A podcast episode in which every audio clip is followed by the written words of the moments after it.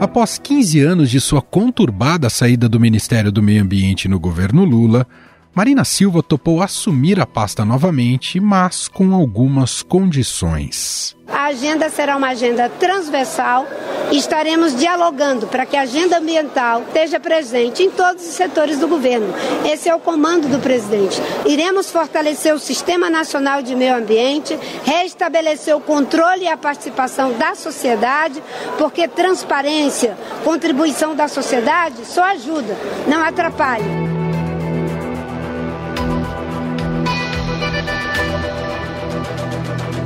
Próprio presidente Lula garantiu que Marina Silva teria total autonomia para gerir o meio ambiente. A política ambiental será tratada de forma transversal. Todos os ministros terão obrigação com a questão climática.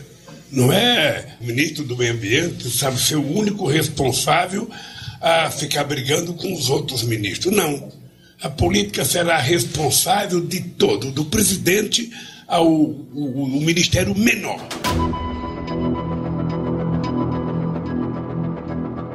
No entanto, o tempo foi passando e a ministra se viu enredada numa série de conflitos com o governo e com o Congresso Nacional.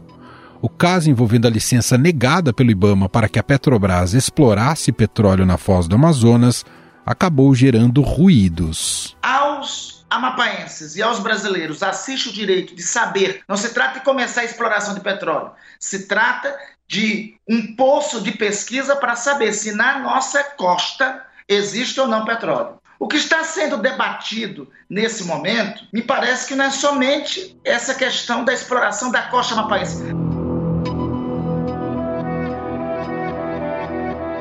Marina manteve-se firme sobre a decisão do Ibama e garantiu que a pasta vai apoiar os técnicos do instituto vinculado ao Ministério do Meio Ambiente caso aí de petróleo na Foz, né, o IBAMA tem a sua autonomia para tecnicamente é, fazer o processo de licenciamento. Então, o que nós vamos fazer são licenças que levam em conta o parecer técnico dos órgãos de licenciamento, que se trata, sem sombra de dúvidas, de um empreendimento de altíssima complexidade, é inegável que tem altíssimo impacto ambiental, simbólico e político, e que vai ser considerado do ponto de vista técnico.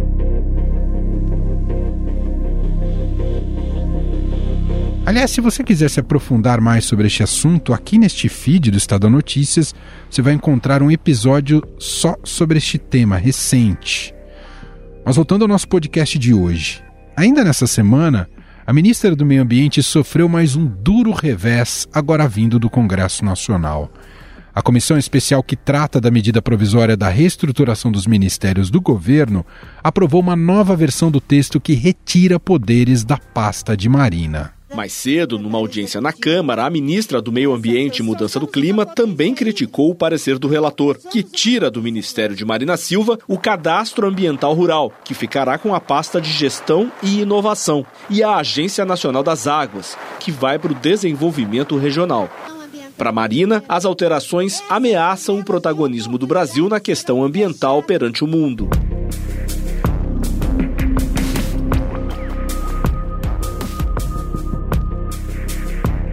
O ato foi visto como uma vingança, principalmente de congressistas da região norte que defendem a exploração do petróleo na região.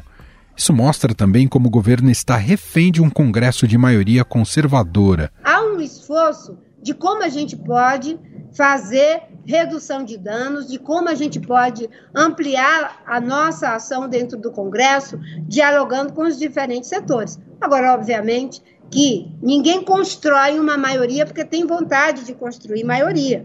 A gente constrói a maioria quando há as condições objetivas para isso. E nesse momento o governo vive sim essa dificuldade.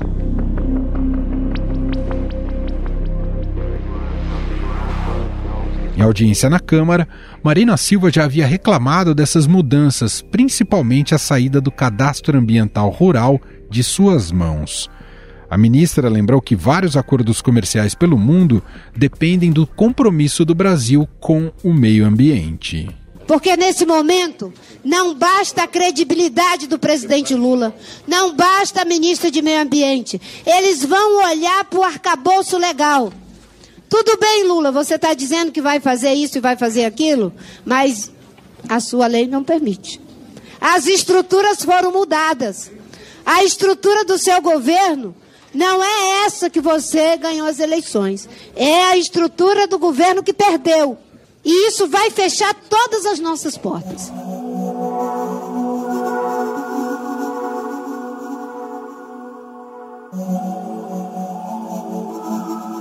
Em nota, a coordenação do Observatório do Clima, entidade que reúne mais de 90 entidades socioambientais, afirma que a alteração da medida provisória, num Congresso dominado pelo combo ruralistas extrema-direita, segundo a nota, não surpreende. Após o PT comemorar a aprovação da reestruturação dos ministérios, o governo mudou de ideia após pressão da opinião pública e pretende reverter as mudanças no Supremo Tribunal Federal. Já está rolando muita crítica nessa noite. O perfil do PT, da liderança do PT no Senado, postou ali uma mensagem celebrando uma suposta vitória na comissão mista que analisou essa medida provisória. Só que é, o argumento usado ali era de que o desenho anterior de todo o governo, do governo Bolsonaro, queria voltar. Então, consideraram ali alguns petistas com quem eu falei que perderam um pouco pouco, mas a situação poderia ser muito pior. Mas a questão mostra um problema muito mais enraizado dentro do governo Lula. Desde que saiu da gestão petista em 2008, por causa de um atrito envolvendo a construção da usina de Belo Monte, Marina Silva se tornou uma voz de oposição do PT. Na questão da luta socioambiental, do desafio do século XXI, que é é, a busca da sustentabilidade em todas as suas dimensões, na dimensão econômica, social, cultural, enfim, todos os aspectos, isso nem o PT, nem o governo e nem os demais partidos foram capazes de fazer isso. E eu já tinha decidido né, que não iria buscar um terceiro mandato.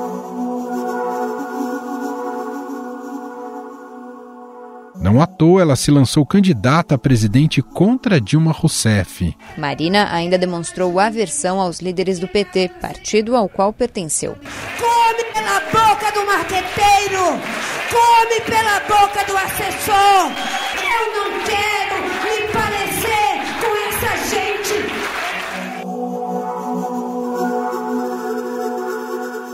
Marina foi vítima de ataques covardes e mentirosos por parte do PT e acabou desidratando na reta final. Desde então, essa relação nunca mais foi a mesma e só houve uma trégua na aliança que se formou para derrotar Jair Bolsonaro em 2022. Se perguntar nessa sala quem é que quer um país socialmente justo, todos queremos. Quem quer um país economicamente próspero, todos queremos. Quem quer um país ambientalmente sustentável, todos queremos. É nessa base comum que estamos comprometidos com elas e algo que eu acho que o Brasil deve celebrar.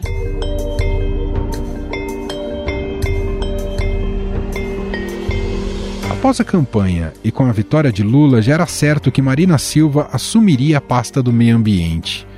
Mas uma parcela do PT defendia o nome do partido, com receio que a ambientalista se voltasse contra o governo novamente. Um nome muito falado na época era do ex-governador do Acre, Jorge Viana, que voltou a figurar como possível substituto de Marina Silva. Porque essa lei ela não é tão rígida assim, mas ela é rígida o suficiente para mudar a agenda é, florestal de destruição que o Brasil estava vivendo e passávamos para ter uma agenda da sustentabilidade. Os primeiros passos. Mas para isso, os governadores têm que entender que meio ambiente não é um problema. Meio ambiente é parte da solução.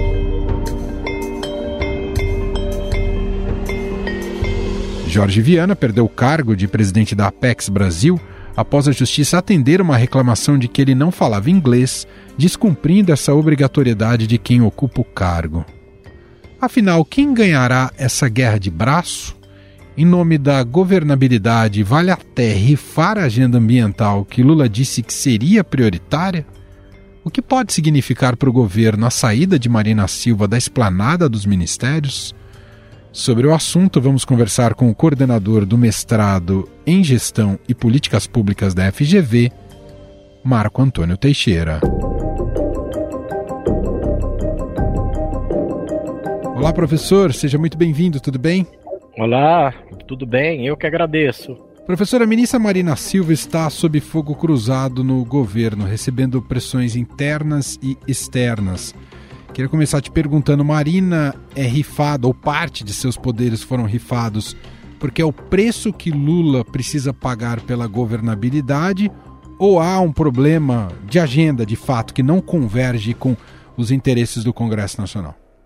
Olha, eu acho que é um pouco de cada coisa, né? O, o presidente Lula não tem maioria, tá? Depende é, do Centrão, como todo presidente dependeu do Centrão nos últimos anos para poder aprovar projeto, e nesse processo faz concessão. E as concessões variam muito, né? tema por tema, momento por momento, não é? Para aprovar o arcabouço foram as emendas, não é?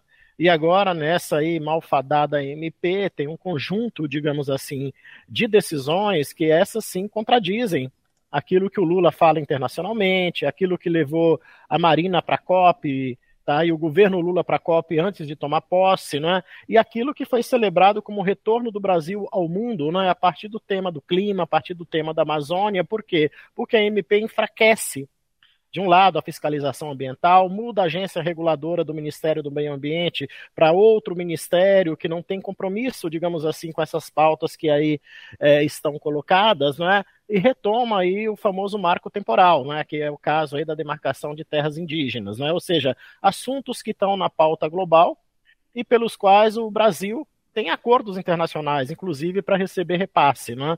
Então a gente tem aí dois riscos iminentes. Né? Primeiro, ficar inviável a continuidade da Marina no governo e a, e a, e a inviabilidade da continuidade da Marina no governo não é simplesmente trocar de ministro, você não tem outra Marina para colocar.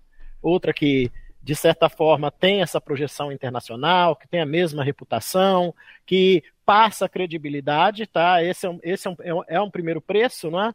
E o segundo preço é você ficar desmoralizado, né? depois de ter, é, de certa forma, desde o da, do processo eleitoral, ter dito que o Brasil seria um, digamos assim, um grande exemplo para o mundo de retomada da questão da temática ambiental, da mudança climática, depois de grandes tempos de negacionismo. Né?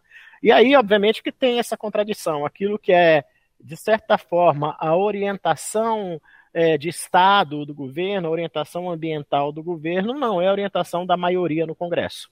Tá? Então, essa questão, ela talvez vá permear os quatro anos de governo Lula. Perfeito. É um equilíbrio muito difícil entre o quanto é, deixar com que certas decisões sejam tomadas no Congresso, às vezes com o próprio aval do governo, o próprio aval do PT, ah, mas em nome da viabilidade do governo, ah, em troca de o quanto aquilo pode desgastar a própria agenda do governo, encontrar esse equilíbrio vai ser um negócio, vai ser um, uma função muito difícil ao longo desses quatro anos? Sem dúvida alguma. É por isso que o governo precisa avaliar muito bem quais temas ele encara no Congresso. Tá? Porque dependendo do tema, você sabe como ele entra e não sabe como ele sai, não é? Vai ser emendado, vai ser alterado, e aí a correlação de força é que vai determinar o ritmo das coisas. Eu diria que o, há muito mais consenso em torno de arcabouço fiscal, em torno de reforma tributária, porque tem aí toda uma dinâmica, né, do ponto de vista de mercado, de recuperação econômica. Aí, por este caminho, o governo está fazendo concessão aquilo que é, de certa forma, o programa, a plataforma do PT para poder governar. Não tem, não tem sido, digamos assim, um custo muito alto do ponto de vista de você ceder em princípios. Né? Agora, de outro lado, quando chega a temática ambiental, quando chega a temática da reforma agrária, não é? agora tem uma CPI do MST correndo no Congresso, ou seja, quando chega questões que, de alguma maneira, coloca esses grupos sociais na órbita do governo e o governo não consegue é, azeitar um, um, uma articulação possível de imprimir a esses temas um, algo que, de certa forma, represente o próprio interesse do governo, o risco é enorme. Né? Tá? Eu diria que mudou o governo, mas a base social que apoiou o Bolsonaro, ela cresceu. Uhum. Tá? E ao crescer, ela fez com que temas, preocupações e questões que entram no Congresso, que fazem parte é, da preocupação dessa base, tenham agenda e tem espaço para ser discutido. E aí, professor, a natureza disso é um conflito entre se eleger um governo de centro-esquerda com Congresso mais à direita e mais conservador, então talvez se explique por isso, ou tem relação mais com o protagonismo do Congresso ao longo dos últimos anos, a, a ponto de que se montar coalizões nunca foi tão difícil, professor? Olha, eu acho que também, novamente, tem um pouquinho das duas coisas e eu colocaria uma terceira questão. Legal. Tá? Tem essa contradição, você tem um governo de centro-esquerda que foi eleito em função de uma personalidade, não em cima de uma plataforma de centro-esquerda. Mas essa personalidade traz uma plataforma de centro-esquerda pelo histórico que a sua trajetória traz, não apenas em dois governos, não é?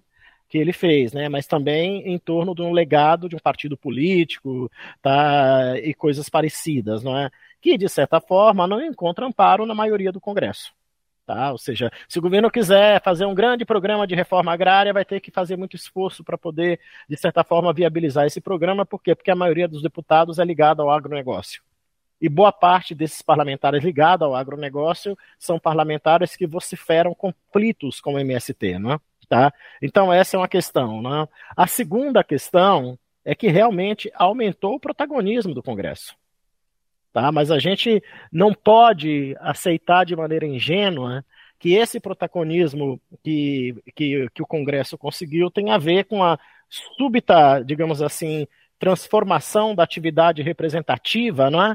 no exercício da fiscalização do governo, no exercício da produção legal. O protagonismo ele é alimentado muito, mas muito mesmo, tá? a partir das pautas governamentais e de alguma maneira o que, que as lideranças do Congresso cobram para fazer essa pauta viabilizar. Então, o protagonismo está muito mais em mexer em projetos do governo ou criar dificuldades para projetos de governo para poder, de alguma maneira, é, executar emendas parlamentares, é, ganhar postos chaves, do que uma atuação propositiva mesmo, em nome da, do representante que é a sociedade. Colocando tá? de uma maneira simples, o que o senhor está dizendo é aumentou o protagonismo da chantagem. Aumentou o protagonismo do é dando que se recebe, é isso. Sendo muito direto. E o terceiro elemento tem a ver com isso. Né? Durante muito tempo, é, é, a gente falou: olha, o presidencialismo de coalizão no Brasil funciona. Tá? As lideranças partidárias, é, elas conseguem, de alguma maneira, coordenar suas bancadas e a gente consegue ter previsibilidade nas votações. Não é? Isso valia para o governo Fernando Henrique. Com, com quatro, cinco partidos, Fernando Henrique fazia a maioria. Depois, as maiorias estão dependendo de quase 20 partidos qual, qual foi o tamanho da fragmentação partidária que a gente alcançou no Brasil. Não por acaso, isso repercutiu num primeiro momento no aumento do número de ministérios, né? E depois ministérios não, não, passaram a não ser mais tão importantes, porque não, não dá o resultado tão rápido como se esperava, no aumento do manuseio de emendas parlamentares, até nós chegarmos aí no tal malfadado orçamento secreto. O que, que eu estou querendo dizer com isso, que a gente normalizou tanto essa ideia do presidencialismo de coalizão funciona, que a gente pode escutar o presidente da Câmara falar: olha, é, executa emenda parlamentar que o Congresso vota. Isso não é articulação política, isso não é protagonismo político. Tá? Isso pode ter vários outros nomes. Agora, o que me assusta é a normalidade com a qual se pronuncia essas questões, não é? E quando a gente desce, esse não é um problema nacional, é um problema nos estados, quando os governadores não têm maioria absoluta nas assembleias, é, e não é incomum os governadores controlarem todas as assembleias, não é? E é um problema nas câmaras municipais. Aqui nós estamos vendo agora o embrólio do prefeito Ricardo Nunes com o presidente da Câmara Milton Leite, Milton Leite não é? em torno do nome do novo conselheiro da, é, do Tribunal de Contas do município de São Paulo, que por direito é um nome que tem que ser escolhido pelo prefeito.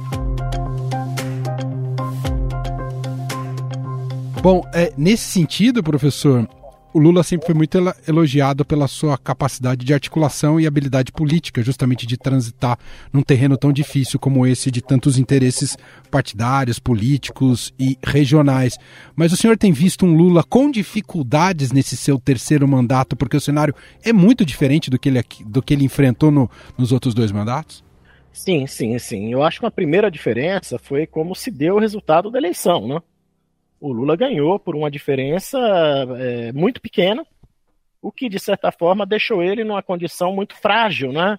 em termos de legitimidade, até porque houve questionamento, não é? a gente sabe que muito baseado em fake news, essas coisas todas, mas a gente teve lá pessoal na porta dos quartéis, depois a tentativa de golpe no dia 8 de janeiro, não é? então a instabilidade pairou é, o novo governo desde que o resultado eleitoral saiu. Então o governo precisava, de alguma maneira, se sustentar é, fazendo articulação política. Né? Então, ter o Lira ali perto, ter o Rodrigo Pacheco ali perto, ter os ministros do Supremo ali perto, era uma forma de dar aval aos resultados. Né? Agora, chegam os, os projetos, né?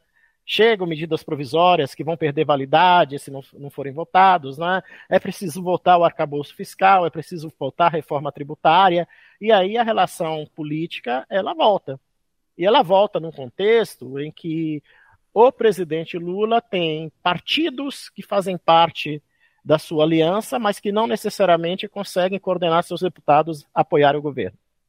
Olha que contradição. União Brasil é parte do governo Lula, tem três ministérios, se não me engano. Sim. Um, do, um dos principais líderes da União Brasil é o Kim, Kim Kataguiri, do Movimento Brasil Livre, tá? que é oposicionista ferrenho ao, ao próprio PT. Um dos principais líderes da União Brasil é o Sérgio Moro, senador Sérgio Moro, tá, é, que também, obviamente, tem uma relação de antagonismo com o PT muito forte. Né? Eu acho que nós chegamos no momento em que a má gestão, digamos assim, é, dos partidos, a incapacidade dos partidos coordenarem bancadas, começou a cobrar conta.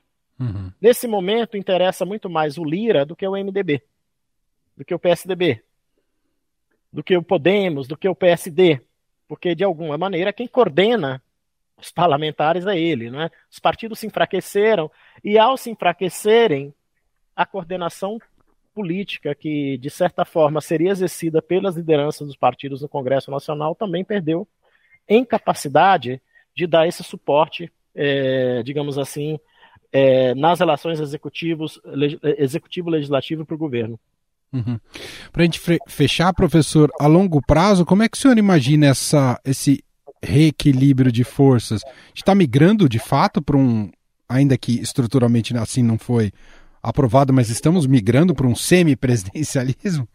Olha, gente, nós estamos no semipresidencialismo informal, né? Uhum. Tá, onde o protagonismo, né, e aí a gente reitera, né, um tipo de protagonismo que empareda o executivo, não é um protagonismo colaborativo, onde o protagonismo do legislativo ele atingiu índices, né, digamos assim, nunca vistos antes nesse país, né? Nunca antes nesse país se viu isso, né? Fazendo um, um paralelo aí com a, com a frase, tá? Muito bem, nós ouvimos aqui o professor Marco Antônio Teixeira, coordenador do mestrado em Gestão e Políticas Públicas da FGV. Professor, mais uma vez, muito obrigado, foi muito bom te ouvir, até uma próxima. Até uma próxima, um abraço. Estadão Notícias. E este foi o Estadão Notícias de hoje, sexta-feira, 26 de maio de 2023. A apresentação foi minha, Emanuel Bonfim.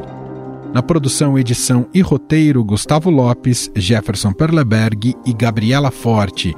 A montagem é de Moacir Biasi. E o nosso e-mail podcast@estadão.com. Um abraço para você e até mais.